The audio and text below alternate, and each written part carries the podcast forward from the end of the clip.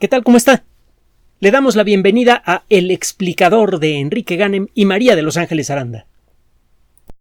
Con frecuencia encontramos en toda clase de revistas científicas de alto nivel noticias que cuando le quita usted toda la palabrería técnica y las platica, resultan ser verdaderamente extraordinarias. Este es un ejemplo realmente espectacular. Y antes de seguir, déjeme decirle que la revista en la que salió publicado este trabajo es en el Geophysical Research, probablemente la mejor revista que hay en el mundo de la geología, o ciertamente es una de las principales. Investigación geofísica de gran prestigio. Así que lo que le voy a comentar no es nada más rollo que se escucha por allí. No traemos esos rollos en este espacio. Para eso sobran lugares en el Internet. Aquí nos centramos en artículos científicos publicados en revistas de prestigio y tratamos de echar la platicadita sobre lo que viene detrás de estos artículos. Bueno, el trabajo fue realizado por investigadores de la Universidad Nacional de Seúl en Corea del Sur. Sabemos que el eje de la Tierra cambia continuamente de orientación. Esto se debe a muchos factores diferentes. Por ejemplo, eh, los patrones cambiantes de los vientos. El viento, eh, sobre todo los, los, vientos grandes, las estructuras climáticas grandes que involucran viento, como los alisios, involucran el rozamiento de millones y millones de toneladas de aire que se mueve a gran velocidad contra el suelo terrestre si este rozamiento ocurre a favor o en contra del movimiento de rotación de la Tierra, eh, puede generar un efecto perfectamente medible a lo largo del año.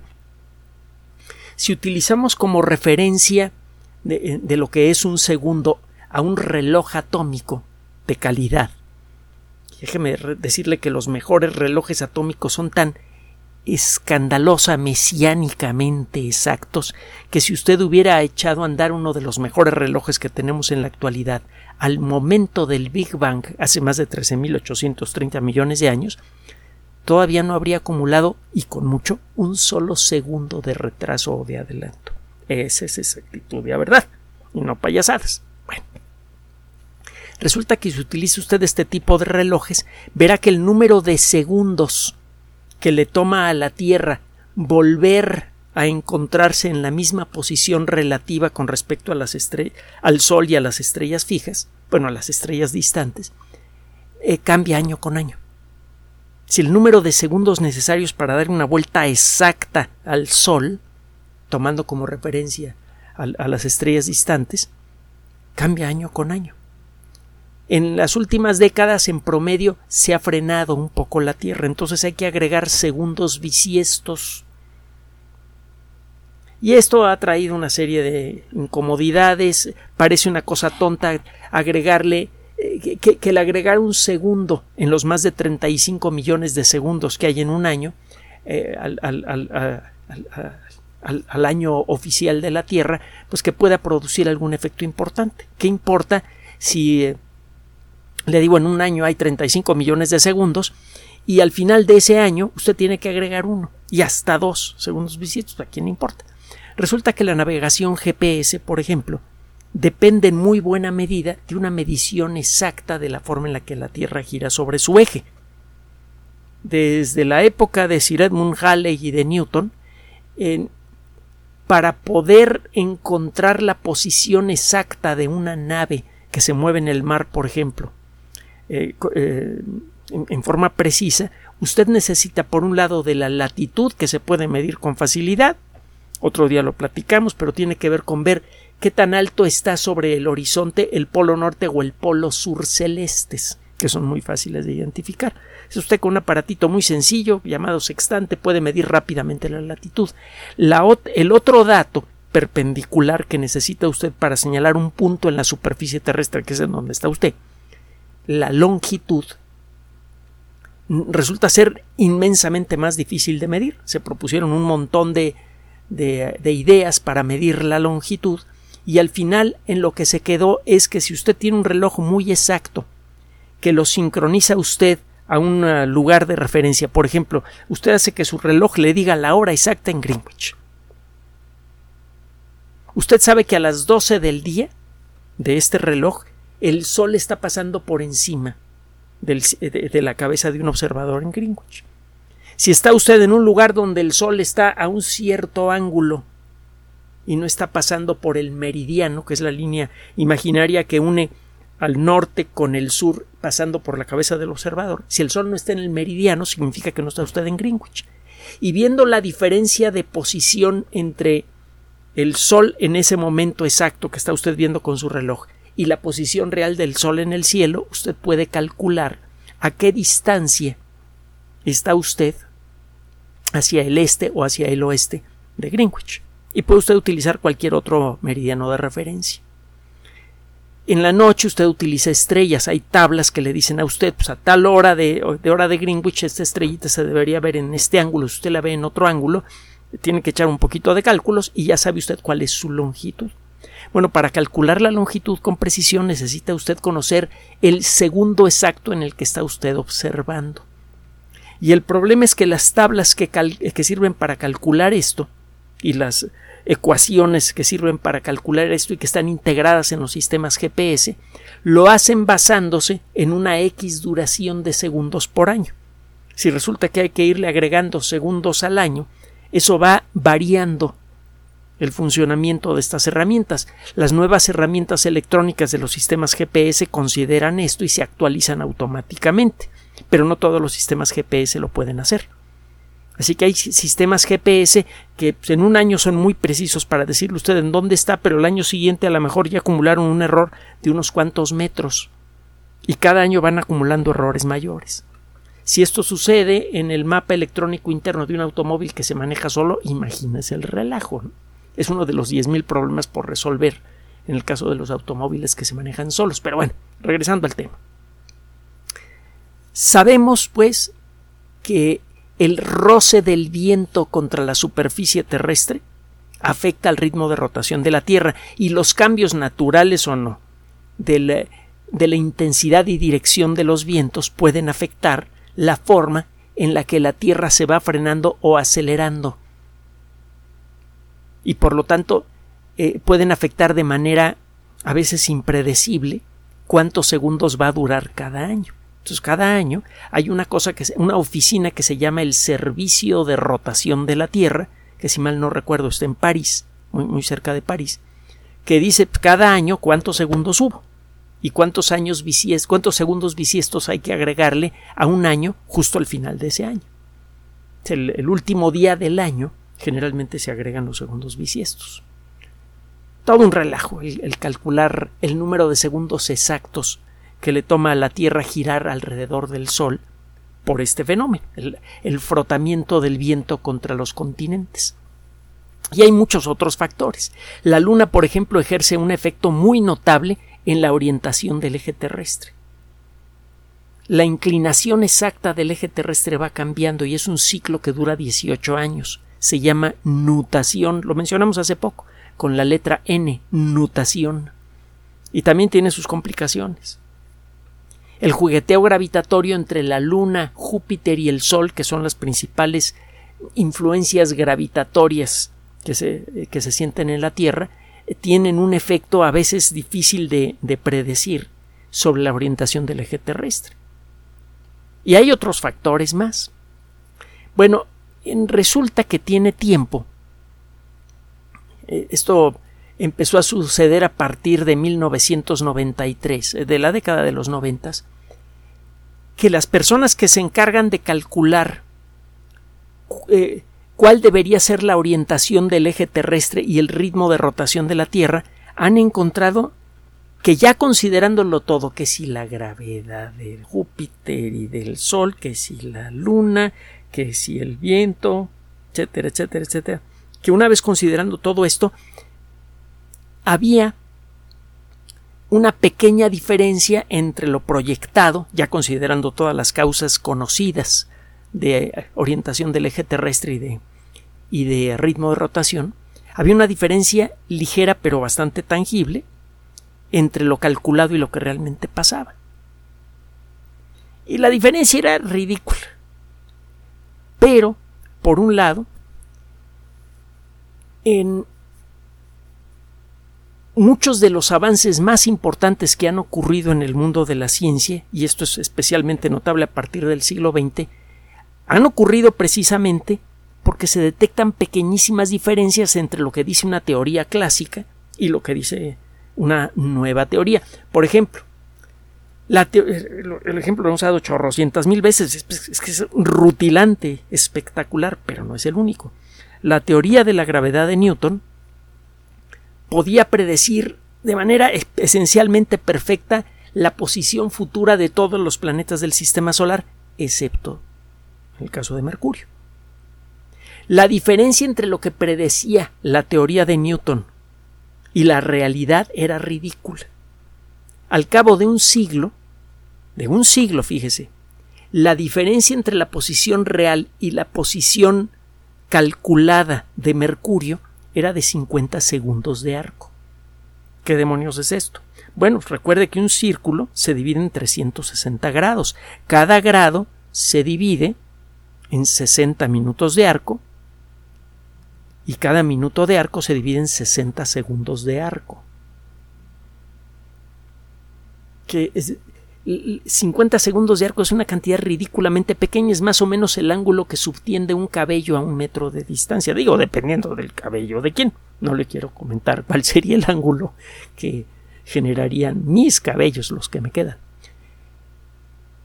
Y la diferencia era tan grotescamente pequeña y era eh, lo acumulado a lo largo de un siglo que mucha gente dijo, bueno, pues a lo mejor algún error pequeño en nuestro cálculo de la masa de Mercurio o de la distancia de Mercurio al Sol, a lo mejor hay por ahí un planetita escondido que gira eh, a la misma distancia de Mercurio del Sol, pero en, en una órbita diferente, qué sé yo. Eh, se inventaron chorrocientas mil explicaciones, hasta que llegó la teoría general de la relatividad.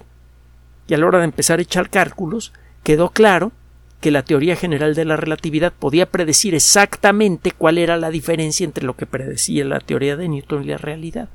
La teoría de la relatividad le atina exactamente a la posición de Mercurio.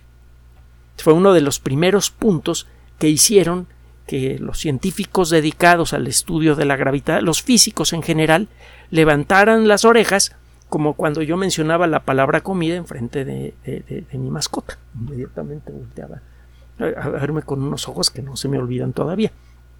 Bueno.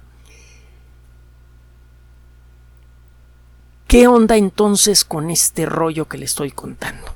Pues resulta que a la hora de hasta antes de la década de los noventas se podía predecir con exquisita precisión cómo iba a cambiar la orientación del eje de la Tierra y el ritmo de rotación de la Tierra eh, eh, cada año. Pero en la década de, los noventas esto comenzó a cambiar. Y lo peor del asunto es que la diferencia entre lo calculado y lo que sucedía empezó a crecer. Aún al día de hoy la diferencia es tan escandalosamente pequeña que da risa. Pero está creciendo. ¿Qué está pasando? No me lo va a creer. conste, conste, subrayo. Esto está publicado en una revista de prestigio. No es un eh, rollo mentiroso sobre extraterrestres, ni ese tipo de ni, fantasmas, ni vida después de la vida y toda esta bola de cosas. No, no, no, no, no es algo verificable. Bueno.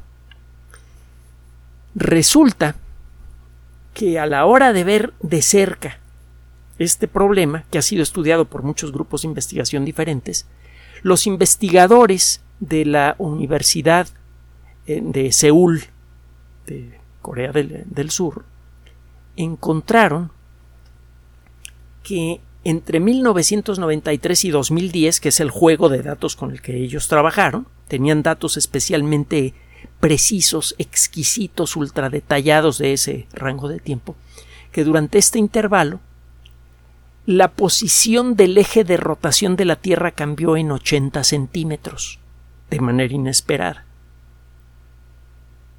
Porque resulta que desde entonces hemos bombeado una cantidad de agua potable espectacular, o hemos detenido el curso de los ríos con presas, o hemos hecho cosas que hacen que la distribución de agua dulce en los continentes cambie.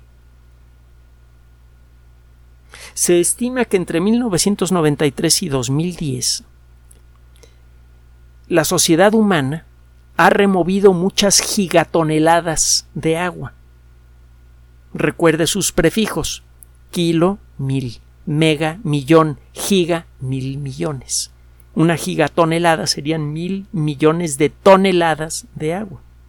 Bueno, una de las actividades humanas que está en incremento continuo y que afecta al ecosistema incluso a gran distancia, usted realiza esta actividad aquí y sus efectos se sienten a docenas, centenares y a veces hasta miles de kilómetros de distancia, es la extracción de agua del suelo la sobreexplotación de los mantos freáticos del agua que está debajo de la superficie de la tierra firme. Se estima que nada más en el 2010, por ejemplo, ah no, entre el 1993 y 2010, ahora sí, extrajimos en todo el planeta 2.150 gigatoneladas de agua, es decir, dos un poquito más de 2 megatoneladas de agua.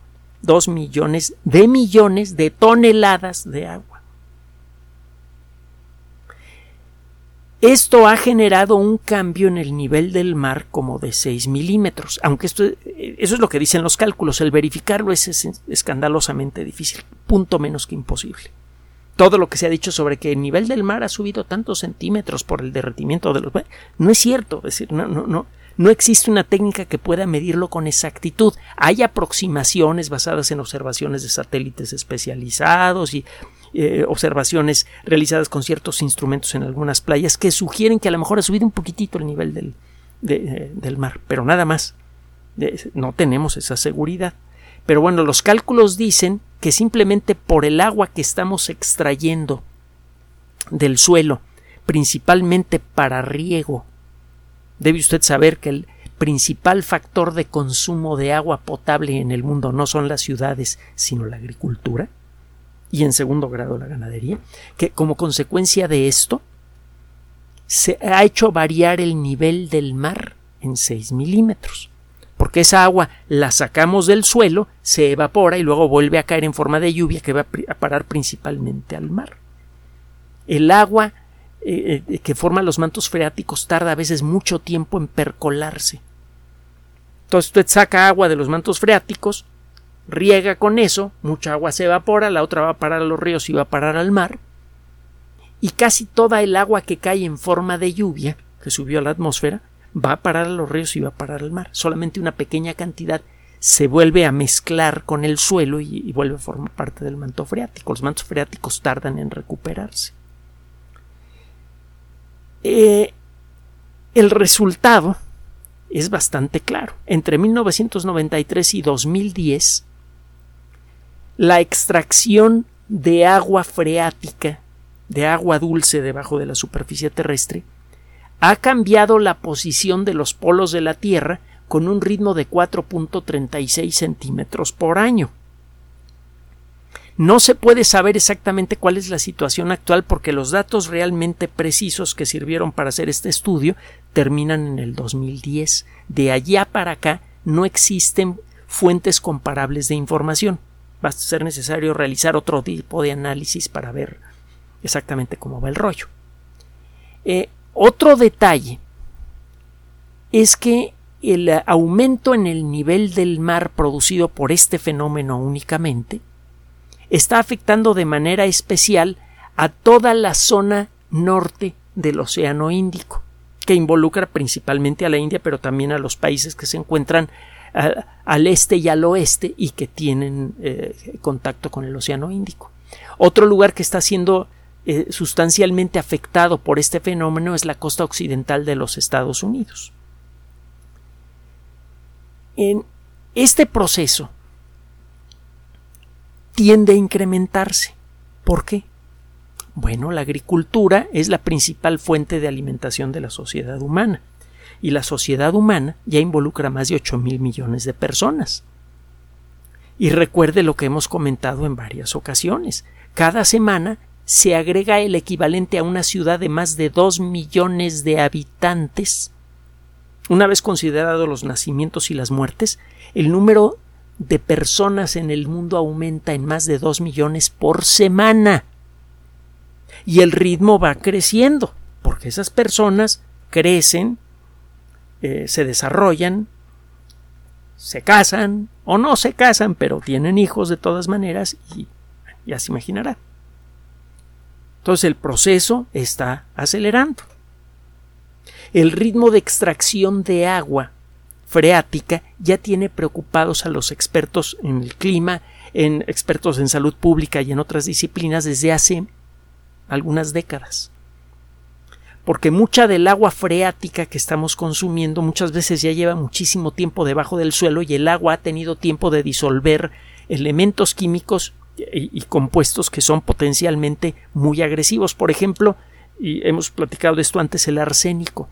En cantidades ridículamente pequeñas, casi imposibles de medir, el arsénico aumenta de manera bastante tangible el riesgo de cáncer en vías urinarias, entre otras cosas también aumenta el riesgo de ciertas formas de cáncer de pulmón, así que aunque no tome, aunque no fume usted, está experimentando un riesgo muy ligero, ligerísimo, pero creciente de cáncer de pulmón simplemente por tomar agua potable. Y esto está empezando a ocurrir de manera cada vez más acelerada en muchos lugares del planeta. ¿Por qué? Porque nos estamos acabando las reservas de agua potable. De momento las cosas no se sienten, echamos un pozo, sacamos agua y sigue saliendo agua, pues le, seguimos echando a, los campos que ya tenemos y seguimos ampliando el número de campos cultivables. Da la impresión de que esos mantos se están regenerando. Lo que no nos damos cuenta es que estos mantos son muy grandes y que tardan tiempo en secarse por completo. El día en que se sequen por completo vamos a empezar a excavar pozos por todos lados y no va a salir agua y esto podría llegar tan rápidamente que no podríamos tener tiempo de salvar una buena parte de las cosechas en algunas regiones que son especialmente productivas, por ejemplo en los Estados Unidos, en Brasil, en Ucrania, etcétera, etcétera. Y eso podría producir de un año a otro una hambruna mundial bastante terrible. Y eso podría desarticular por completo el funcionamiento de la sociedad humana. Y esto no es consecuencia del calentamiento global antropogénico. Fíjese que no teníamos intención de mencionar el tema, no queremos cansarle con todo este rollo del calentamiento global antropogénico, pero el caso es que se ha convertido en uno de los temas más discutidos en, eh, todos los ambientes, se ha convertido incluso en una materia religiosa, en el sentido de, cómo se entendía la religión en, en el Renacimiento. Si existe una policía del pensamiento que se encarga de buscar y aplastar a todas las personas que no están de acuerdo con el rollo del calentamiento global antropogénico, tengan o no tengan argumentos. En lugar de hacer una discusión pública y objetiva del tema, de decir quiénes son los expertos que están a favor del calentamiento global antropogénico y quiénes son los verdaderos expertos que están en contra, en lugar de eso se están haciendo este otro tipo de cosas. Estamos recurriendo más a la magia, a las danzas, a los performances, a las manifestaciones, que a poner a funcionar esa cosa que tenemos entre las orejas. Existen otros, eh, una última reflexión sobre esto. Sabemos que muchos de los factores que gobiernan a los movimientos de los objetos del sistema solar son caóticos. Hemos hablado de la teoría del caos. Resulta que si tiene usted un juego de ecuaciones que representan de manera perfecta el funcionamiento de un fenómeno natural y estas ecuaciones son caóticas, a pesar de que estas ecuaciones sean perfectas, usted no puede modelar con exactitud el comportamiento del fenómeno. Las ecuaciones que gobiernan el comportamiento de la maquinaria climática son gigantescas. Sabemos que les faltan varios factores, por ejemplo, esto que le estoy comentando de el cambio en la orientación del eje terrestre pues, no se había considerado en los rollos de calentamiento global antropogénico y sabemos encima de todo que las ecuaciones que ya tenemos son caóticas. Bueno, ¿qué tiene que ver con, el rollo del día de hoy? Fácil. Eh, uno de los grandes padres de eh, la teoría de caos fue Edward Norton Lawrence. Lawrence, eh, meteorólogo, ha hecho trabajo importante con, en cuestiones teóricas y también le sabe a las computadoras, publicó en 1963 un documento que es súper crucial para, para darnos cuenta de hasta dónde podemos entender la maquinaria climática.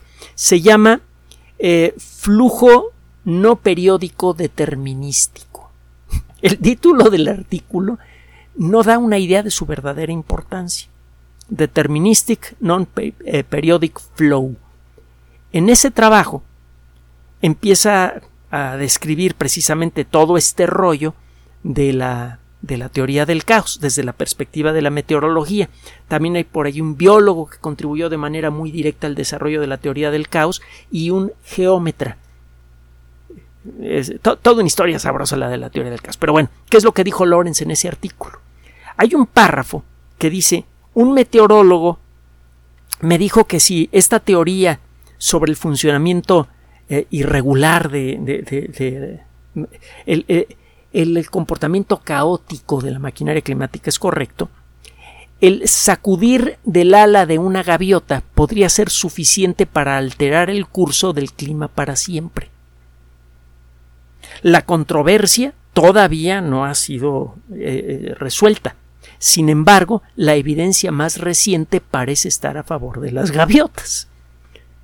Eso, esto es lo, que dijo Lawrence inicialmente en este artículo que puede ser descargado del Internet. Pero eh, más adelante Lawrence volvió a tomar ese ejemplo, pero en lugar de utilizar a las gaviotas, utilizó a las mariposas.